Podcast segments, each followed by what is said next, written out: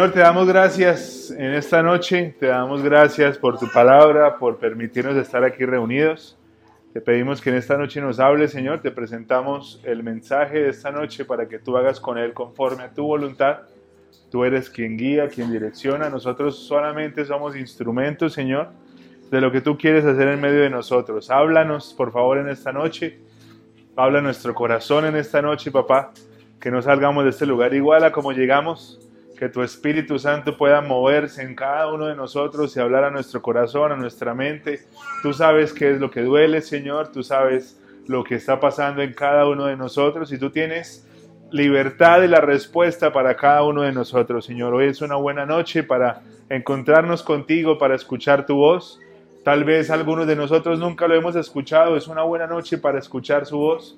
Tal vez ya algunos de nosotros la, hemos escuchado, pero es un buen momento para volver a escucharte, Señor. Para volver a escuchar que abres a nuestro corazón, que nos recuerdes lo mucho que nos amas, que nos recuerdes lo importantes que somos para ti, que nos recuerdes, Señor, que fuimos escogidos, que nos salvaste, que nos sanaste y que vas a seguir trabajando en medio de nosotros. Espíritu Santo, estás aquí con nosotros. Tienes total libertad de hacer como mejor te parezca. Te pertenecemos y somos tus instrumentos. El único que merece brillar eres tú. En el nombre de Jesús. Amén, amén y amén. Ena.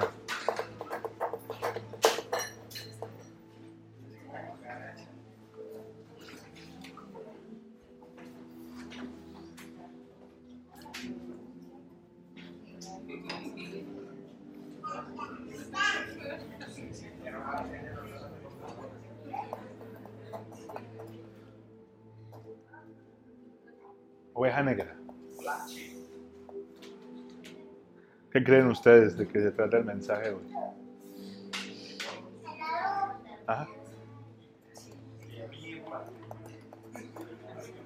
Una de las, de las formas en las que Satanás nos, nos aleja de Dios es haciéndonos sentir muy culpables, haciéndonos sentir sucios y que no merecemos a Dios, que no podemos acercarnos, que, no tenemos lo que se necesita para, para que Él nos pueda abrazar y nos pueda amar y sostener. Desde que nos despertamos, Él empieza a hablar a la mente, a decirnos que no valemos, a recordar nuestros errores, a recordarnos por las cosas que pasamos, por lo que vivimos, lo que hicimos, lo que no hicimos también. Satanás es muy sutil y se jacta de ser muy cuidadoso, pero en realidad es una guanábana, porque es muy obvio cuando Él está hablando.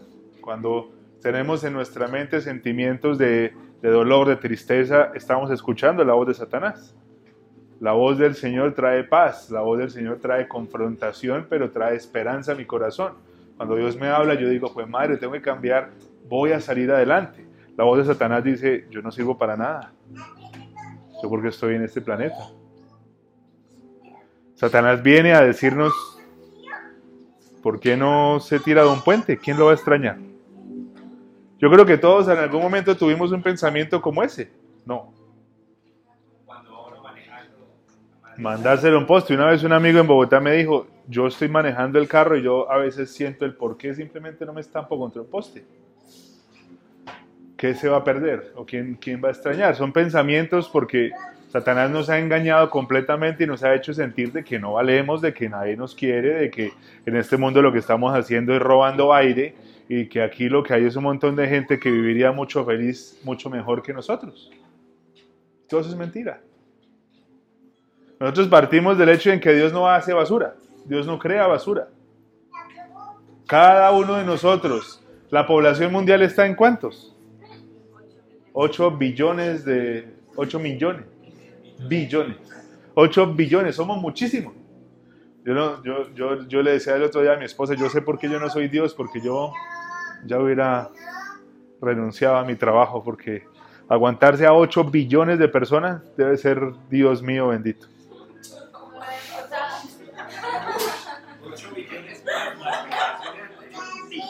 8 billones más los que se fueron. Dios tiene un plan y un propósito con cada uno de nosotros. Si usted todavía está respirando, si usted todavía está en este planeta, es porque hay un plan para su vida. Usted no está acá porque sí. Usted no vino a robarse el aire y a irse a dormir. La, a veces la, la mayor de las condenaciones terrenales no es el vivir una vida como de pronto usted la anhelaría en su corazón pecaminoso. A veces el peor de los males es vivir una vida que usted cree que es buena, pero es todo lo contrario. El, pensar que nosotros estamos aquí para despertarnos, trabajar, almorzar, cenar, trabajar, dormir, levantarnos a lo mismo de siempre, es un desperdicio de mucho talento y de cosas muy valiosas. A veces usted no se ha dado cuenta en la calle cuando usted está por ahí en un bus o en un taxi o en un Uber o en lo que sea que usted va, que a veces parecemos hormiguitas sin entender en dónde estamos y para qué estamos en este planeta, sino simplemente hacer, hacer, hacer, hacer y hacer. Para mucha gente allá afuera, lo mejor que le puede pasar es tener un buen trabajo y, sacar un apartamento y pagarlo a cotas y durar 30 años pagándolo y, y tener su pensión más adelante. Eso es lo mejor que le puede pasar. Y nosotros que entendemos un poco acerca de las cosas espirituales sabemos que nosotros estamos aquí por un plan, hay un propósito para cada uno de nosotros. El tema es que Satanás sí quiere robar eso. Satanás viene a engañarnos para que nosotros no escuchemos la voz de Dios y para que vayamos en otra dirección. la sensación de oveja negra, de sentirnos como el diferente, el, el apartado, viene para que nosotros simplemente dejemos de creer que podemos hacerlo. Usted se convence por la gente alrededor o por usted mismo de que usted no vale, que usted nunca va a poder hacer nada, de que usted no tiene remedio, que usted no tiene arreglo. Usted nunca va a creer en su corazón de que usted puede salir adelante. Por eso hay pelados en las casas que desde los 12 años les dijeron usted no sirve para nada. Y crecen creyendo que no sirven para nada. Y tienen 40 años y todavía creen que no sirven para nada. El tema es que yo no le vengo a hablar en esta noche únicamente a la gente casposa. Porque usted lee el tema oveja negra, usted puede creer que vengo a hablarle solamente a los que echaron de colegios, a los que estuvieron por allá en la joya en el reformatorio, que estuvieron en la modelo. No venimos a hablarle únicamente a la gente que ha tenido. Levante la mano, ¿quién lo echaron de un colegio? Dios mío, qué vergüenza. A mí fue de uno.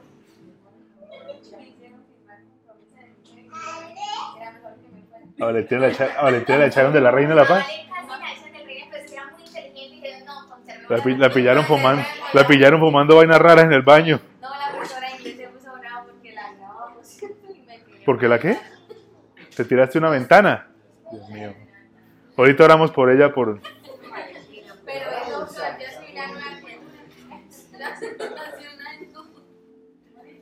yo le vengo a hablar en esta noche a, a todo aquel que se siente a veces que no está en el lugar que es. Usted se siente raro a veces, se siente incomprendido, se siente que nadie entiende lo que usted piensa, se siente como que usted es una república independiente, que usted está solo por el mundo, por el planeta. Satanás a veces utiliza diferentes tácticas, el tema del sexo, el tema del alcohol, hay muchas cosas que él utiliza como, como armas secretas que él tiene. Pero el, convencernos de que tenemos que estar solos y apartarnos de todo el mundo es un arma muy poderosa que él usa. Si usted se pone a pensar en una persona en la Biblia que pueda tener el rótulo de oveja negra, ¿quién es? Hay que entender que oveja negra significa de que era oveja, ¿no? Solo que era la oveja que se quería tirar a todos los del rebaño. Pero, ¿quién? El Peter, Vamos a, vamos a hablar hoy un poquito de don Pedro, del apóstol Pedro, para que usted de pronto pueda entender un poco a qué tipo de gente es que Dios selecciona y para que usted salga de este lugar convencido de que usted puede ser una persona que Dios quiere utilizar. Acompáñenme los que tengan Biblia. Digo el pastor de Cali, dígame amén. Amén.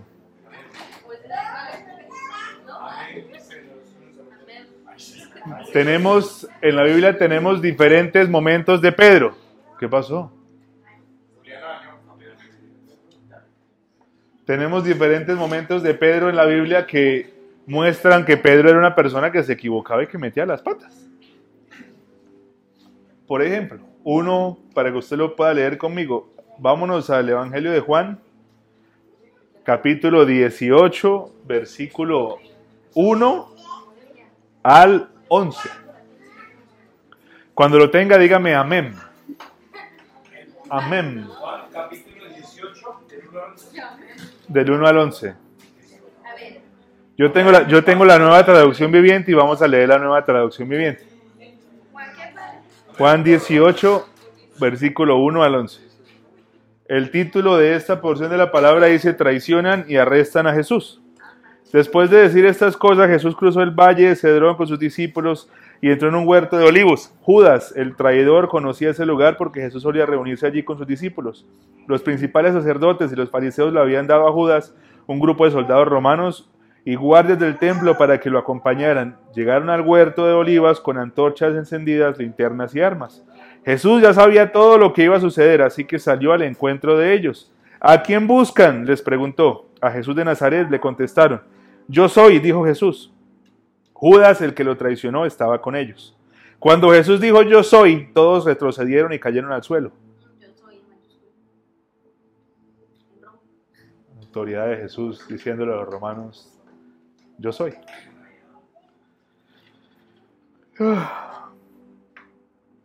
Una vez más le preguntó, ¿a quién buscan? Y nuevamente ellos contestaron, a Jesús de Nazaret. Ya les dije que yo soy, dijo Jesús. Ya que soy la persona a quien buscan, dejen que los demás se vayan. Lo hizo para que se cumplieran sus propias palabras. No perdí ni a uno solo de los que me diste. Entonces Simón Pedro sacó una espada y le cortó la oreja derecha a Malco, un esclavo del sumo sacerdote. Pero Jesús le dijo a Pedro, mete tu espada en la vaina, ¿acaso no voy a beber de la copa de sufrimiento que me ha dado el Padre? Usted se, usted se sitúa en la situación y yo creo que yo hubiera hecho lo mismo. O sea, si yo soy honesto y yo soy vulnerable delante de ustedes, si yo estoy con Jesús y se lo van a llevar, yo lo que toque hacer porque es que es Jesús.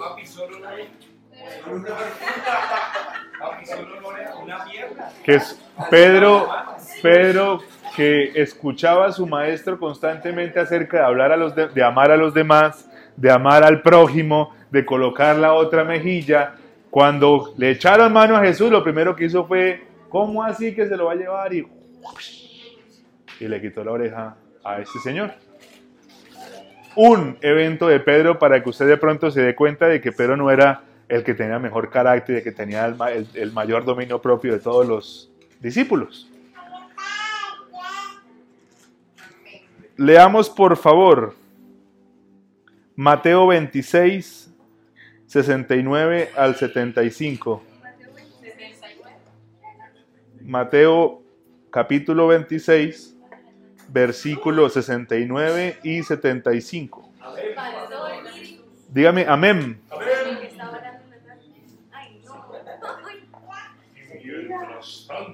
¿Quién lo tiene? William, ¿usted lo tiene? Us- Usted que tiene voz así de trompeta, léalo. mientras tanto Pedro estaba sentado afuera en el patio. Una criada se acercó. Tú estabas con Jesús de Galilea. Le dijo. Wow. Pedro. Pero él lo negó delante de todos diciendo, no sé de qué estás hablando. Luego salió a la puerta donde otra criada vio y dijo a los que estaban allí, este estaba con Jesús de Nazaret. Él lo volvió a negar jurándoles, a ese hombre ni lo conozco. Pero poco después se acercaron a Pedro los que estaban allí le dijeron, seguro que eres uno de ellos, se te nota por tu acento. Y comenzó a echarle, a echarse maldiciones y juró, a ese hombre no lo conozco. En ese instante cantó un gallo. Entonces Pedro se acordó de lo que Jesús le había dicho. Antes de que cante el gallo, me negarás tres veces. Y salió de allí y lloró amargamente. Pero unos capítulos antes, un momento antes en la historia, eras confrontado por Jesús y Jesús le decía, Pedro, ¿me amas?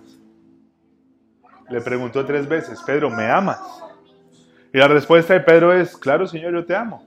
Y de la tercera pregunta de Jesús, Pedro, ¿en realidad me amas? Pedro como que dijo, venga, pero ¿por qué me pregunta tanto eso? Sí, usted sabe que hay en mi corazón, yo lo amo. Y momentos después en la historia estaba negando a Jesucristo. Entonces imagínense el apóstol Pedro, uno, tenía sus momentos allá de, de rabia y de ira, de que no le importaba medir consecuencias y se llevaba orejas cuando salían orejas para abajo. Y dos, Pedro negó a Jesucristo. Pedro negó a Jesucristo. Le pido el favor que me acompañe a Mateo 16, versículo 21 y 24. Hola, mi amor. Esta es la espada de la discordia. Mateo 16, versículo 21 al 24. Dígame, amén. Dígame amén. Amén. Dice Jesús predice su muerte. Ese es el título de, de esta porción de la palabra.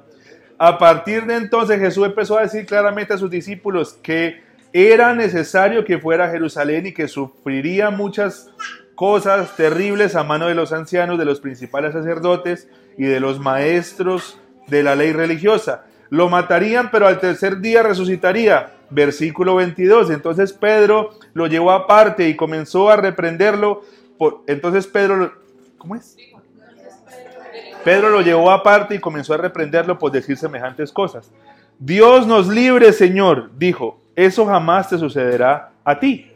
Jesús se dirigió a Pedro y le dijo, aléjate de mí, Satanás. Representas una trampa peligrosa para mí. Ves las cosas solamente desde el punto de vista humano, no desde el punto de vista de Dios. Luego Jesús dijo a sus discípulos, si alguno de ustedes quiere ser mi seguidor, tiene que abandonar su propia manera de vivir, tomar su cruz y seguirme. Jesús estaba con estrés, con preocupación por lo que le venía pierna arriba, por la cruz y por el sacrificio que él tenía que entregar. Y don Pedrito se le acerca y le dice, no señor, pero eso no te va a pasar. No, no, no, reprendemos a Satanás porque a ti no te van a tocar un pelo. Jesús le dice, estás siendo utilizado por Satanás para interrumpir lo que yo tengo que hacer. Aléjate de mí. Entonces usted recapitula esas tres cosas de las que hemos hablado. Uno, uno. Don Pedro, oreja para abajo.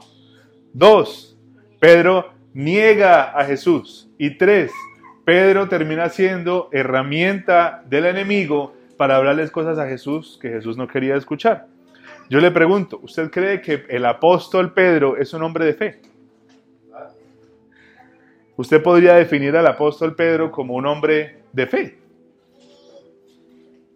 Está en la Biblia y todo lo que pasó con él, por supuesto. El tema es que nos damos cuenta de que el hombre de fe no necesariamente es aquel hombre perfecto. El hombre de fe es aquel que entrega su vida al Señor y empieza a caminar. Ahora, Mateo 14, 22 al 29. Les voy a mostrar cosas que hizo Pedro, malas de las que acabamos de leer, y vamos a ver qué cosas buenas hizo Pedro. Algunas, porque no podemos hablar de, de toda la historia de Pedro de, de inicio al fin.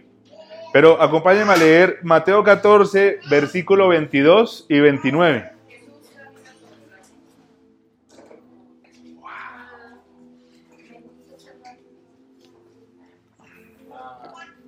El, el- el contexto de esta historia, nos vamos al contexto de esta vuelta.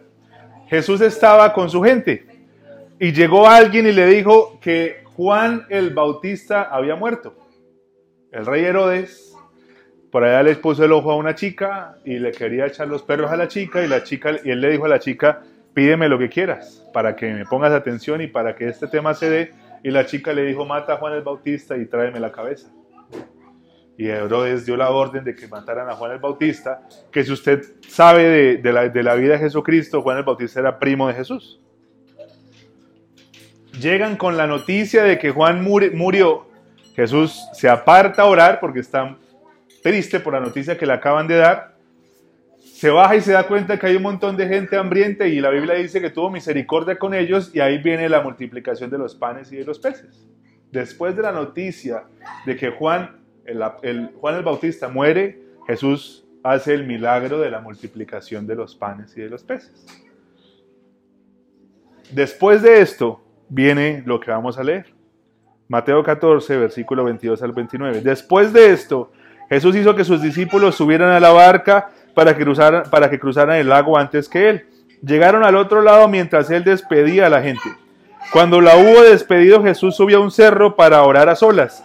Al llegar la noche estaba allí él solo, mientras la barca ya iba bastante lejos de tierra firme. Las olas azotaban la barca porque tenían el viento en contra. A la madrugada Jesús fue hacia ellos caminando sobre el agua. Esas son las cosas de la Biblia que, que las ponen como tan normales. Pero Jesús se va a orar y luego termina de orar y dice, bueno, los voy a alcanzar, pero mover caminando en el agua para alcanzarlos. ¿Qué pasó, Gaby? Pero no una tabla de sol. No creo. A la madrugada Jesús fue hacia ellos caminando sobre el agua. Cuando los discípulos lo vieron andar sobre el agua, se asustaron. Imagínense que usted está con su maestro y de que usted ve que el tipo está caminando sobre el agua y se le está acercando a usted. ¿Qué dijeron estos manes? ¡Es un fantasma! Pero Jesús les habló diciéndoles, calma, soy yo, no tengan miedo. Entonces Pedro le respondió, Señor, si eres tú, ordena que yo vaya hasta allá sobre el agua. Es que usted ve en la Biblia el corazón de Pedro y usted se da cuenta de que el tipo también era una abeja. El tipo era pescador y, y era comerciante y vendía sus pescas y demás. Entonces el tipo tenía que ser un, como un astuto para el tema de los negocios. Y el tipo dijo, ahí viene Jesús.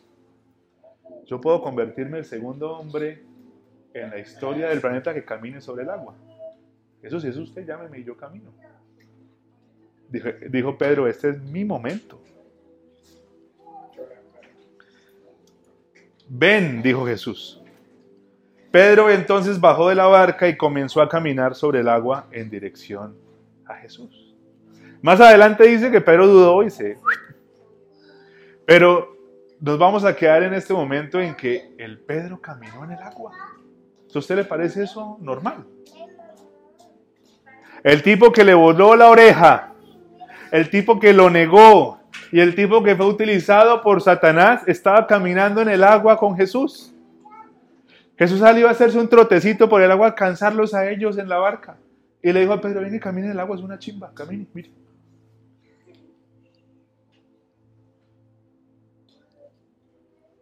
El Pedro Ramón, Pedro mentiroso y el Pedro que escuchaba también la voz de Satanás. Hechos 3, versículo 1 al 8, por favor. Vamos a leer Biblia para que usted no diga que aquí no leen la Biblia. Hechos capítulo 3, versículo 1 al 8.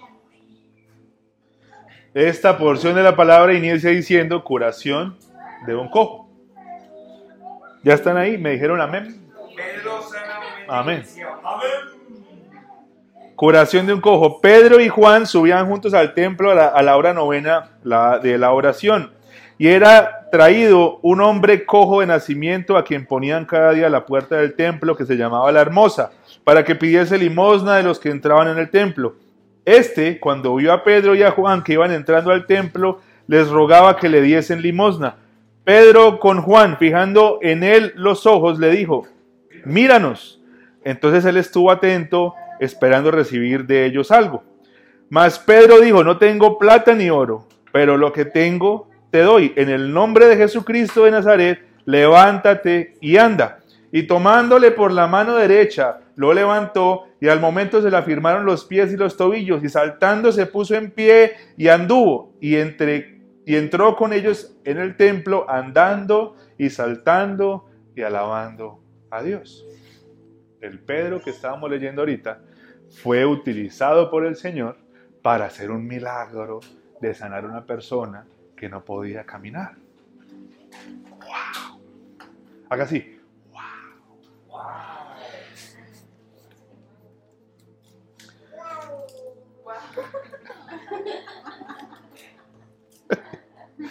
Vamos a Mateo 16, versículo 13 al 20, por favor.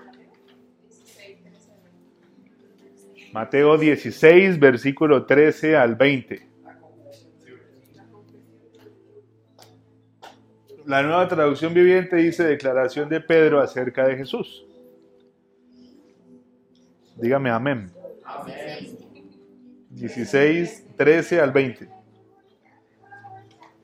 Declaración de Pedro acerca de Jesús. Cuando Jesús llegó a la región de Cesarea de Filipo, les preguntó a sus discípulos, ¿quién dice la gente que es el Hijo del Hombre? Bueno, contestaron algunos. Bueno, contestaron algunos dicen Juan el Bautista, otros dicen Elías, y otros dicen Jeremías o algún otro profeta. Entonces les preguntó, ¿y ustedes quién dicen que soy?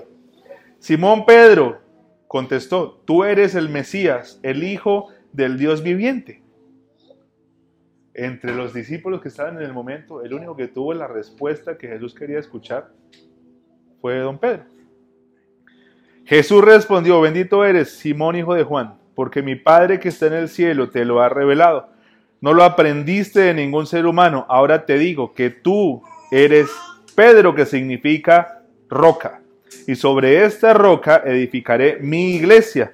Y el poder de la muerte no la conquistará. Y te daré las llaves del reino del cielo. Todo lo que prohíbas en la tierra será prohibido en el cielo. Y todo lo que permitas en la tierra será permitido en el cielo. Yo le pregunto, ¿usted se está dando cuenta de lo que Dios estaba haciendo con Pedro? Y si usted va a, ponerle de pronto un poco de razón al tema, ¿usted cree que Pedro merecía todo lo que Jesús le estaba entregando? Pedro negando y todas esas cosas, ¿usted cree que Pedro merecía que lo honraran de esta manera? Yo le pregunto algo. ¿Por qué usted permite que lo acusen y le den tanto palo y usted deja de creer que Dios lo puede utilizar? Si algo tiene la Biblia, es un montón de hombres y mujeres imperfectos e imperfectas que Dios utilizó. Si algo tiene ese libro que él mismo dice que es lámpara a nuestros pies, es que tiene un montón de gente que se equivocó que Dios usó. David se equivocó. Elías salió y se escondió en una cueva. La gente de la Biblia se equivocó. Cometieron errores. El tema y lo que ha pasado durante mucho tiempo, chinos, es que la religión viene y nos dice a nosotros que tenemos que ser perfectos para recibir. Que si no nos comportamos de esta forma y de esta manera, Dios no va a venir a nuestro encuentro y no nos va a utilizar para hacer milagros, maravillas y proezas. Yo le pregunto, ¿en esta tierra existe una persona que no peque? Si está acá, levante la mano para orar por usted y... No existe. En ninguna parte usted va a encontrar una persona que no peque. Todos nos equivocamos. Todos metemos la pata. Todos hacemos cosas que no se tienen que hacer. De que, no nos, de que tenemos que cambiar, por supuesto. Que tenemos que arrepentirnos, por supuesto. Que tenemos cada día que ser mejores, por supuesto. Pero todos nos equivocamos. Entonces Dios a mí no me utiliza, no usa, no usa mi vida y no me coge para hacer algo conmigo porque yo tenga muchos dones o talentos o cosas buenas. Él me coge porque es misericordioso y me ama y quiere brillar a través de nosotros. Analice que muchos de nosotros hemos creído la mentira de Satanás de que no puede hacer Dios con nosotros nada. ¿Qué vamos a hacer si yo tengo esto? ¿A dónde voy a llegar si yo no he podido salir de esto? ¿Qué va a hacer Dios conmigo si yo no he salido de este lugar? ¿Qué va a hacer Dios conmigo si mire mi pasado y todo lo que yo hice? ¿Cómo Dios me va a poder utilizar si yo hice esto, hice lo otro y tengo este prontuario de errores atrás mío? ¿Cómo me va a utilizar Dios si he metido la pata todos los días de mi vida? ¿Cómo? Entonces usted va a la palabra y se da cuenta de que esta gente también se equivocó. Acompáñeme a Hechos capítulo 2, 14, versículo 14 al 41. Amén. Van a decir después, sí, pero qué pereza que digan amén, ya.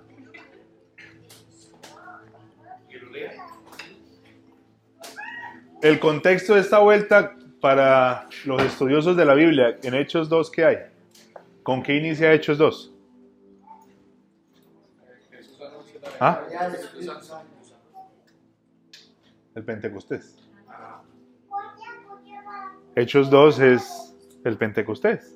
Y llegaron lenguas como de fuego y toda esa cosa ah, pasa en Hechos 2. Estamos en Hechos 2, versículo 14 al 41. ¿Qué está pasando? La gente vio a toda esta gente hablando en lenguas y todas esas cosas que estaban pasando y se acercaron a decir, están borrachos. Esta gente está borracha. Pedro y su primer mensaje. El primer mensaje de Pedro. Entonces Pedro dio un paso adelante junto con los otros once apóstoles y gritó a la multitud, escuchen con atención todos ustedes compatriotas judíos y residentes de Jerusalén. No se equivoquen, estas personas no están borrachas, como algunos de ustedes suponen. Las nueve de la mañana es demasiado temprano para emborracharse. El Pedro está echándose su primer mensaje, de hecho un chiste. Estos manes no están borrachos a las 9 de la mañana. ¿Quién va a estar borracho a las 9 de la mañana?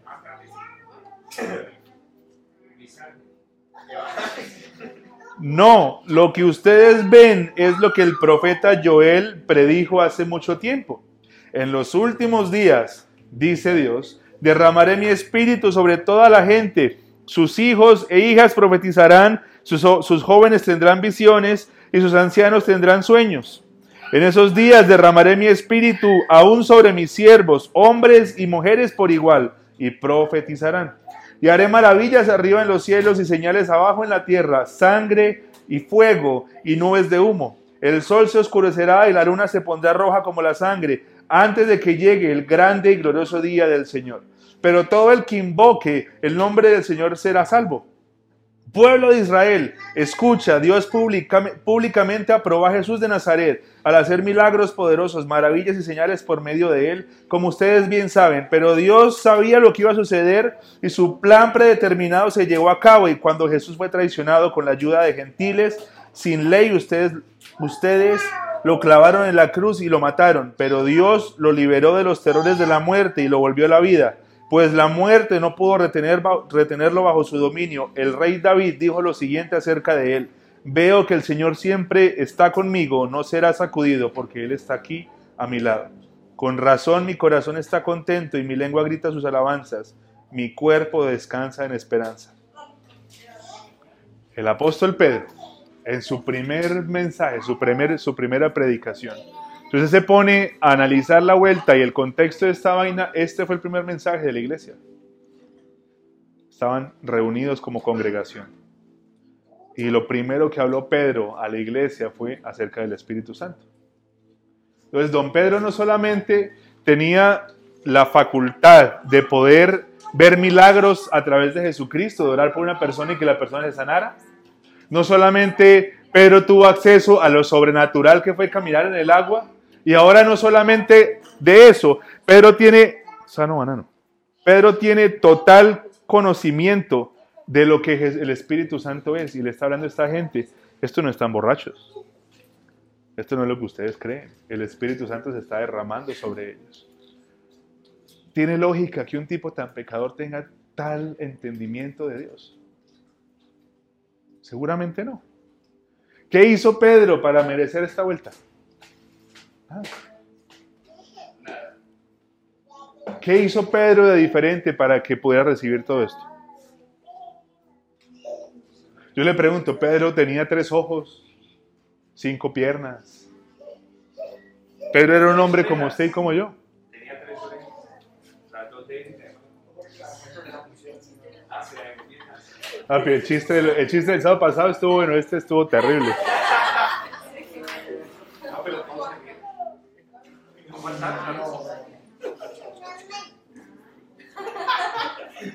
¿Qué pasó? ¿Qué hizo Pedro? Siguió a Jesús. Pedro caminó con Jesús. Jesús iba y Pedro estaba.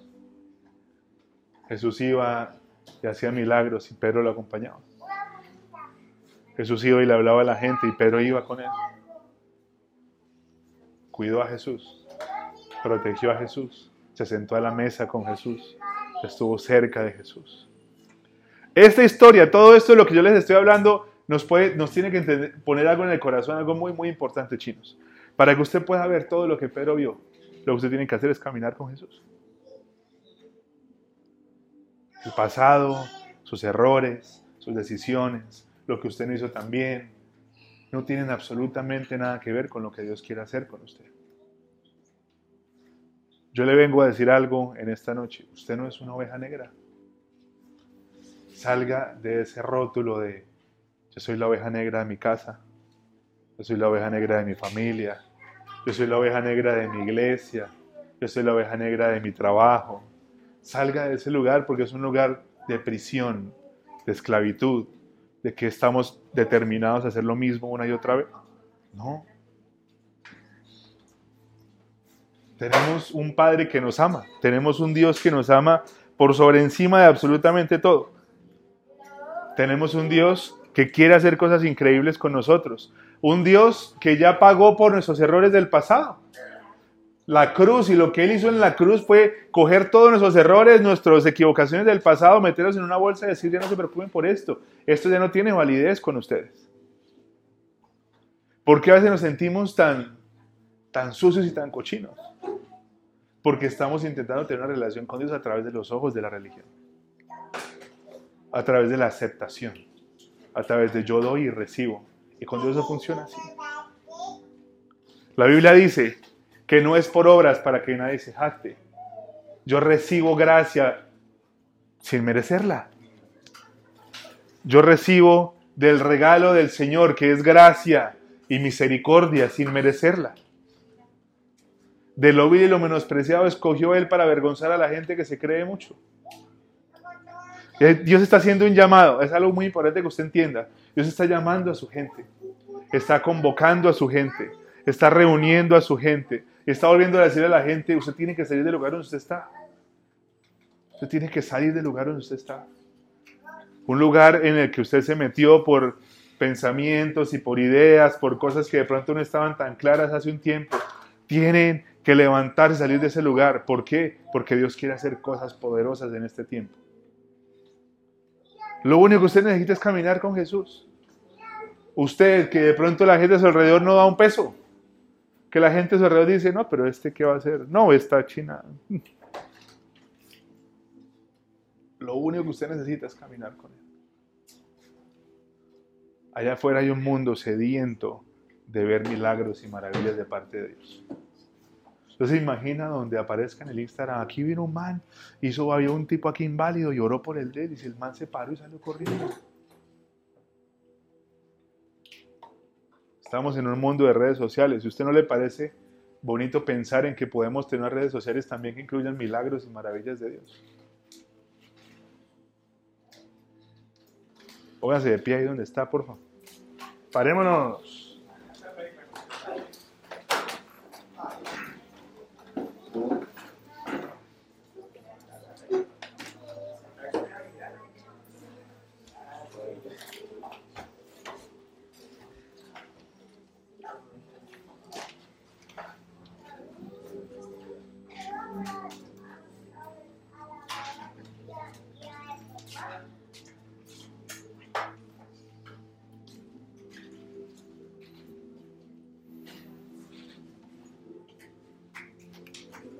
Tráigase eso, William, por favor.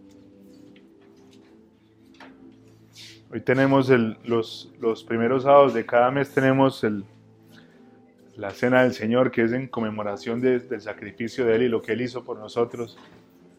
Eh, nosotros tenemos que salir chinos de ese lugar de desconocimiento de Dios. La Biblia dice que por falta de conocimiento su pueblo perece. Nosotros, por no conocer al Señor, estamos perdiéndonos de un montón de cosas que Él quiere hacer con nosotros. Por tener una, una, una relación lejos de Él, por querer acercarnos sin conocerlo de verdad, estamos intentando tener relaciones vacías con Dios. Relaciones vacías con Dios que no entienden quién es Él. Relaciones que no saben a quién le sirven, a quién le cantan, a quién le predican, relaciones que no saben en realidad quién es Dios y qué es lo que Él puede hacer con nosotros. Yo no sé usted qué sueños tenga en esta noche o en este día o en su vida. Todos tenemos sueños. ¿Alguien no tiene sueños acá? Todos aspiramos a algo. No. Todos aspiramos a algo, ¿sí o no? ¿Tienen sueños?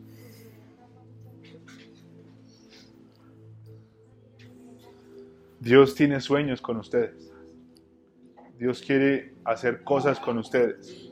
Dios quiere cumplir su perfecta voluntad en medio de ustedes. Dios quiere cumplir su perfecta voluntad en medio de ustedes. Dios quiere manifestarse en medio de nosotros. Necesitamos conocerlo, chinos. Necesitamos saber quién es. Necesitamos saber a quién le servimos. Póngase a pensar un segundo, nosotros lo conocemos de verdad. O sea, sabemos a quién le servimos, sabemos quién es Él. La Biblia dice que este pueblo con sus labios me honra, pero su corazón está lejos. Y es la constancia y la normalidad de mucha gente. Es fácil decir Dios es bueno, es fácil decir Dios existe, pero el corazón está lejos. El corazón no quiere. El corazón prefiere otras cosas. El corazón cae en la trampa de la riqueza. La trampa de la riqueza que lo que quiere hacer es alejarnos de su voluntad. El corazón anhela un Dios que me dé, pero no un Dios que me pida. El corazón dice, Dios, yo quiero que tú me entregues bendiciones, yo quiero que tú abras las puertas del cielo sobre mi vida, pero no me pidas nada porque no hay nada para ti. Ese es el Dios ideal de mucha gente. Dame, pero no me pidas. Abre puertas, pero yo no entrego.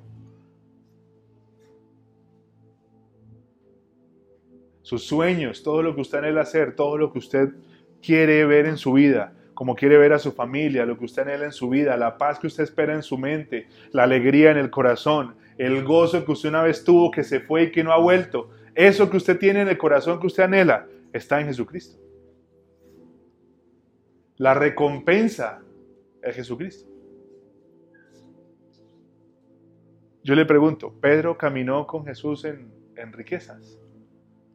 Se quedaban en los mejores hoteles y cenaban las mejores cosas y tenían los baños calientes y tenían tinas super guau y tenían tenis de 500 mil pesos que tienen camaritas de aire y que parecen un guante como usted se los pone, no. Es fácil querer ser el apóstol Pedro. Uy, yo hubiera querido que me hubieran llamado Pedro, la roca de la iglesia. Pero ¿cuántos hubieran pasado todo lo que Pedro vivió con él? ¿Cuántos hubieran mamado el sol y las sandalias de cuero? Y los días duros y los días peligrosos y los días difíciles y los días de esconderse y los días de, de simplemente entregarle su vida a Jesús sin esperar opulencias y riquezas. El problema de nosotros es que muchos queremos caminar con Dios, pero queremos que Dios nos ayude porque es que Dios es que muy duro. Yo camino, pero, pero, pero, pero tráigame cosas buenas porque yo cómo voy a caminar con, tanta tristeza y tanta cosa, uy, no. Esto que estamos haciendo, chinos, esto es reconocer lo que Él hizo en la cruz. La palabra dice que hagan esto en conmemoración mía hasta que Él regrese. Esto es para recordar de que Él se entregó su cuerpo que representa el pan y el vino que no es vino, tranquilo, no se preocupe que representa la sangre. Eso tiene un tema muy poderoso. Esto no es simplemente un pancito y un juguito. Esta vuelta es el cuerpo y la sangre de Cristo. Ese es un pacto que yo hago con Él todos los meses, que renuevo todos los meses y le digo, Señor, creo en tu sacrificio, creo en lo que hiciste por mí, aquí estoy yo, haz mi carne como tú, gracias por lo que hiciste por mí. Toma el pan ahí donde se está. Gracias, Señor, por, el, por tu cuerpo entregado en la cruz del Calvario por mí, Señor. Gracias por todo lo que soportaste. Gracias por todo lo que aguantaste por mí, Señor. Gracias porque no tuviste ninguna consideración cuando te entregaste, papá. Haz nuestro cuerpo más como el tuyo, Señor. Ayúdanos a parecernos cada día más a ti. En tu nombre comemos el pan.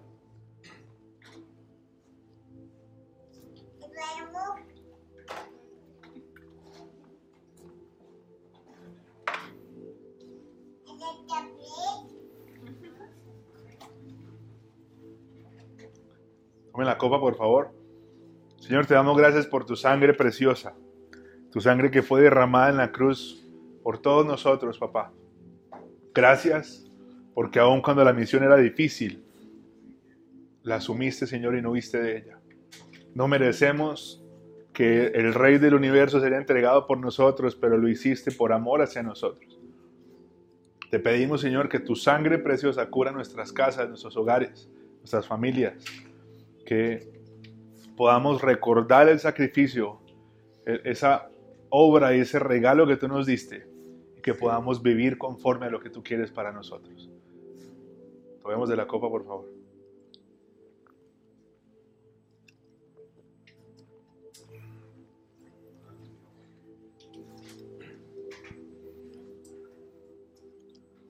Kevin, apáguese las luces, por favor.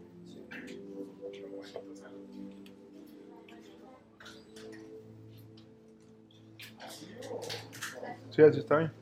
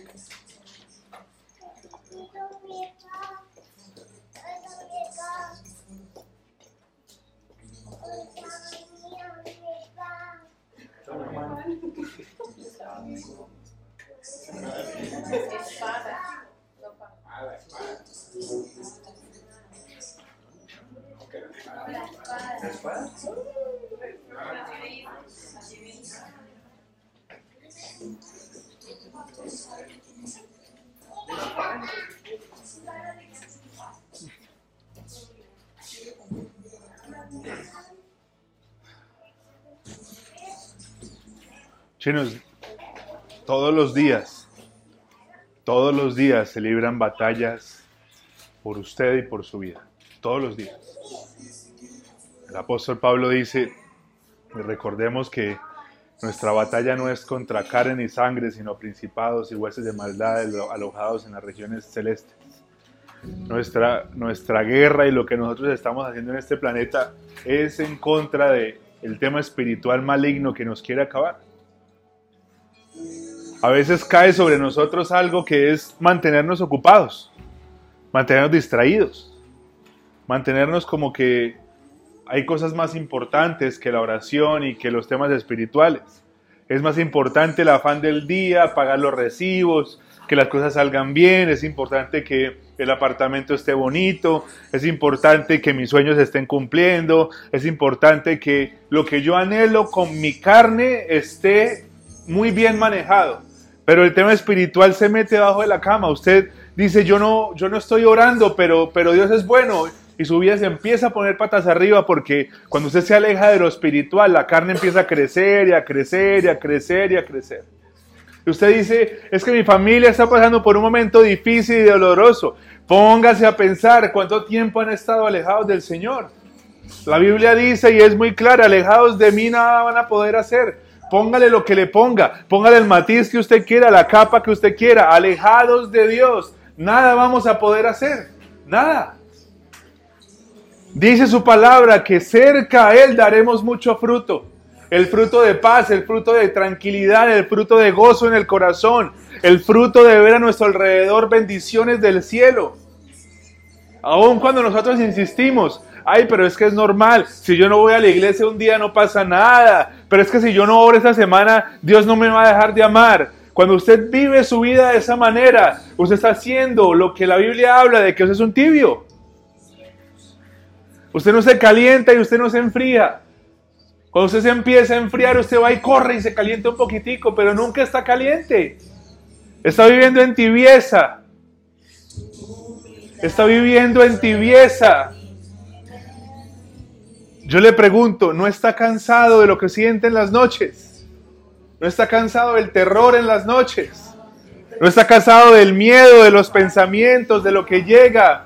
De que si alguien está hablándome, de que si voy al baño y me están mirando, de que llegué a mi, a mi cuarto tarde, había alguien sentado en la cama. No está cansado de eso. Le, le recuerdo que a su manera no va a poder luchar con eso. Zacarías 4:6, que no es con ejército ni con fuerza, es con mi espíritu. Es con mi Espíritu Santo el que camina al lado de mí y a donde sea que yo vaya, todas las tinieblas retroceden porque con él nadie se mete. A él nadie lo toca. Con él nadie juega.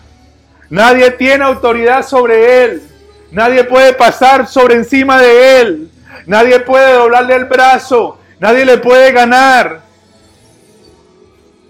Es hora, gente, es hora de que usted entienda de que usted tiene que tener una relación con el cielo. Usted tiene que tener una relación con el eterno, con el rey del universo. Ay, papá, pero es que yo he sido muy malo. Señor, pero es que yo me he equivocado mucho. Señor, pero es que yo he metido mucho la pata. Mira mis decisiones. Mira la gente que me conoció antes. ¿Qué van a decir de mí? Mira la persona que escogí. Mira dónde me metí. Mira las mentiras. Mira lo que nadie sabe. Mira cuando cojo cosas que no me pertenecen. ¿Cómo me vas a usar? ¿Cómo me vas a usar? Y la voz de Dios que llega como un susurro suave a su corazón le dice, en la Biblia, en la palabra, utilicé gente peor que tú. En la palabra, utilicé gente peor que tú. Gente que se equivocó más que tú. ¿Qué te hace pensar que no te puedo utilizar? ¿Qué te hace pensar que no puedo hacer algo contigo? ¿Qué te hace pensar que no puedo coger tu vida y levantarla? Si en la Biblia utilicé gente mucho peor que tú. El problema es que has estado creyendo las mentiras de Satanás, de que ya no te va a usar, de que ya no va a pasar nada, de que ese tema de los milagros y las maravillas solo son para esos pastores super ungidos, de que los milagros y las maravillas son para esos que oran demasiado y que duran horas y horas y horas orando. No, yo veo un hombre, yo veo un hombre que se equivocó, que lo negó, que tenía rabia en su corazón, un hombre que fue utilizado por Satanás, pero ahora es la roca de la iglesia, ahora es la roca de la iglesia y veía milagros a su alrededor. Es hora de que usted crea que sus errores ya fueron pagados. Es hora de que usted crea que el pasado ya quedó atrás. No permita que el pasado lo siga acusando. No permita que Satanás venga en la noche a recordarle sus errores. Respóndale con la autoridad que usted tiene del cielo y dígale, Jesucristo pagó por mis errores. Jesucristo pagó por mi pasado. Jesucristo pagó por las cosas que hice. Y ahora tengo libertad para poder adorarlo y levantar mis brazos. Acá venimos, Señor. Acá venimos, Señor. Acá venimos a este lugar, a tu presencia, papá, a encontrarnos contigo, porque estás buscando gente no perfecta, estás buscando gente dispuesta. Estás buscando gente dispuesta que diga sí y amén. Estás buscando gente que diga, Señor, aquí estoy. Haz algo conmigo, papá. Úsame, utilízame. Señor, seguro me quieres usar. La voz del Espíritu Santo va a venir. Te quiero usar porque te amo.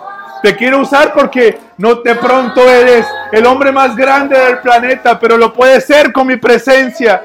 Porque nadie te ha usado, porque nadie ha dicho que vales algo. ¿Quién da un peso por ti? Ay, él no va a lograr nada. Él nunca va a hacer nada, pero yo te puedo usar. Yo te puedo usar. Yo te puedo usar. Del fango, del lodo, del barro salen los pastores. Del barro, de la mentira, de la oscuridad Salen las adoradoras y los profetas.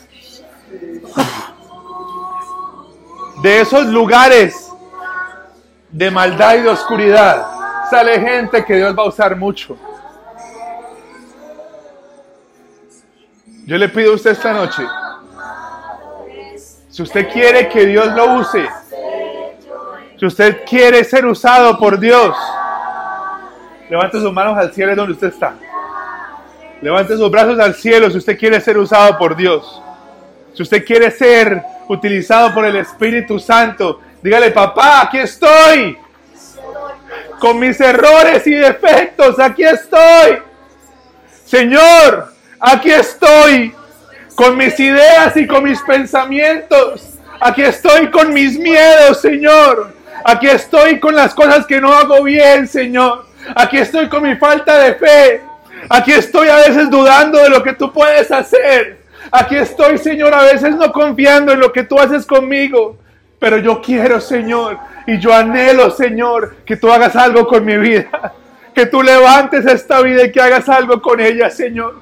Que tú hagas algo con mi vida, papá.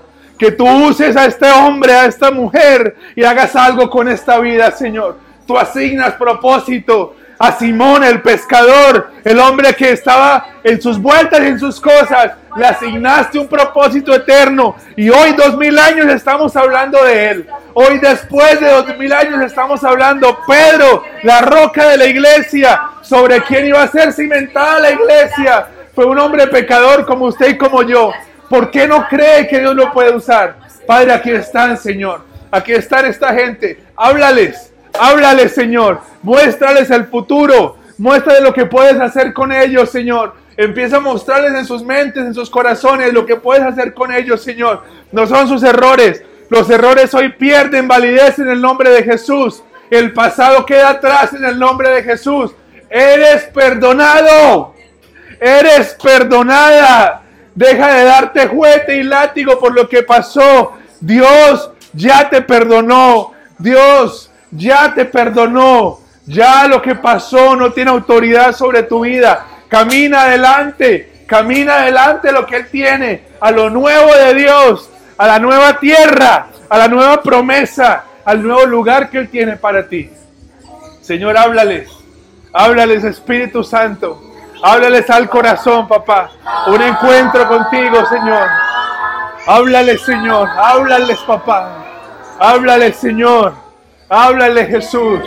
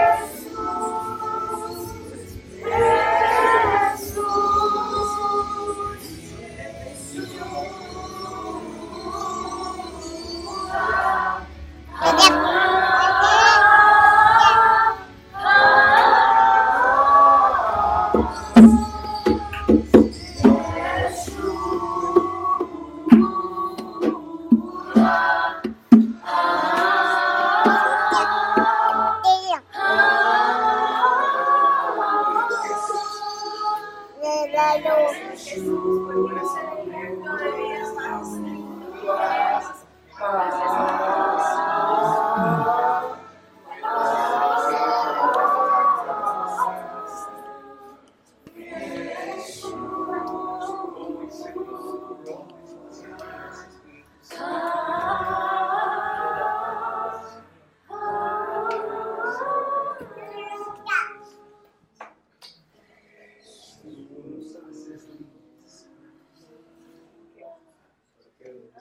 Sentada que Dios quiere usar. En esta iglesia hay gente que Dios quiere usar. Hay gente que Dios quiere levantar. Hay gente que Dios quiere coger y hacer brillar en medio de los demás.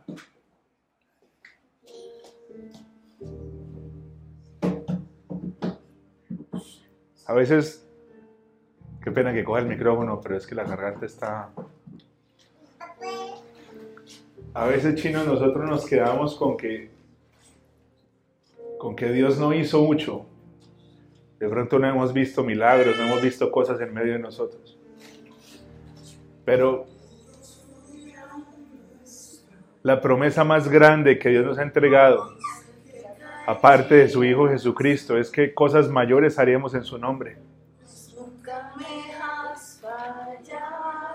Tal vez Dios no, no ha hecho un milagro poderoso con su vida hasta este momento como usted lo quiere ver. Pero en la palabra hay miles de milagros que Él hizo. La palabra está llena de milagros que Jesucristo hizo en medio de nosotros. Y yo le invito a que en esta noche usted, proféticamente, que su boca declare, porque las palabras tienen poder. Lo que usted habla con su boca tiene mucho poder y tiene mucha autoridad. Y yo le invito a que en esta noche usted profetice sobre su vida. Usted profetice sobre lo que usted anhela ver y que usted diga, Señor, así como lo hiciste con Pedro, así como lo hiciste con el apóstol Pablo, y así como lo hiciste con Daniel, y así como lo hiciste con Elías, y así como lo hiciste, Señor, con esta gente, con estos héroes de la fe, también lo harás conmigo. También lo harás conmigo. Lo harás una vez más. Porque yo creo en mi corazón que yo también voy a ver al Dios eterno que ellos conocieron. El Dios que está en la Biblia no es únicamente para la Biblia. El Dios de la Biblia está para nosotros todos los días. Y lo que ellos disfrutaron también lo vamos a poder disfrutar. El tema es que no creemos que puede pasar. Eso fue solamente para ellos. Dios, ¿cómo va a hacer un milagro con mi vida? Si le he pedido y no pasa nada. Pero si le he clamado y no ha sucedido nada. Yo le invito a que renueve su fe en esta noche y que usted diga, Señor, yo creo en que vas a hacer algo poderoso conmigo. Señor, yo creo que mi familia te va a conocer. Yo creo que mi corazón se va a entregar de una vez por todas a tu presencia. Señor, las deudas que tengo que me están consumiendo, que me están matando, se van a ir en el nombre de Jesús. Señor, mi familia que está consumida en mentiras te va a conocer. Lo hiciste con ellos y también lo harás con nosotros. Lo hiciste con ellos, también lo harás con mi vida, Señor. Hoy pido, Señor, tu promesa. Queremos ver cosas mayores que ellos. En tu nombre queremos ver cosas mayores, papá. Milagros y maravillas en medio de nosotros, Jesús. Confiado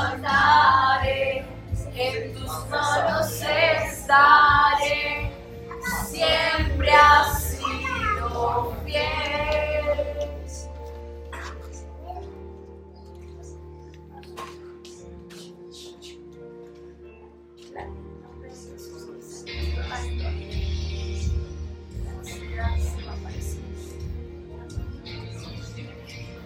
Gracias, papá. Gracias por lo que harás, Señor. Gracias por lo que vas a hacer con tu pueblo y con tu iglesia, papá. Gracias, Señor. Gracias, Jesús. Gracias, Señor. Gracias, Jesús. Gracias, Jesús. Yo sé que tú mueves montañas y creo en ti. Sé que lo harás otra vez. Lo abriste el mar en el desierto. Yo creo en ti. Sé que lo harás otra vez. Yo existe el mar. Tú eres montaña. Yo creo en ti. Sé que lo harás otra vez. Abriste el mar. En el desierto. Yo creo en ti. Sé que lo harás otra vez se quedará su vez. Creo en sé que lo harás otra vez. A mis hermanos en el desierto, yo creo en ti, sé que lo harás otra vez. Sé que lo.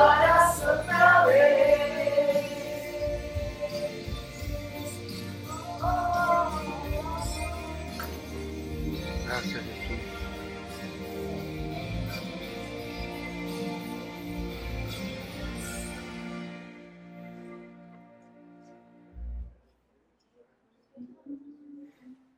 Señor nos ama, chinos. Señor nos ama mucho y quiere hacer muchas cosas con nosotros. No está buscando gente que no se equivoque. Está buscando gente que quiera obedecerlo. Quiera caminar con Él. Que quiera caminar cuando se ponga difícil. Que quiera caminar cuando no sea fácil. Que quiera caminar cuando sea incómodo. Que quiera caminar en esos días en donde no hay muchas ganas de caminar. Pero si caminamos con Él y estamos cerca a lo que Él puede hacer, vamos a dar cuenta de que Él es muy bueno, bueno, bueno, bueno Dios y puede hacer mucho en medio de nosotros. Si usted lo cree y si usted cree en su corazón, cosas increíbles van a empezar a pasar en su vida.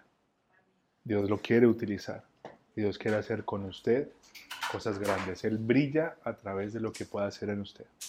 No le permita a Satanás más territorio. Haga algo por su vida. Pelee por su vida. Entréguele su corazón a Jesucristo. Póngale sus esperanzas. Integre las llaves de su vida y Él se va a encargar y se va a glorificar. En el nombre de Jesús oramos. Gracias por llegar hasta aquí. Espero que este mensaje haya sido bendición para tu vida. Si esta es la primera vez que escuchas un mensaje o que Dios habla a tu corazón, si quieres sígueme en esta oración.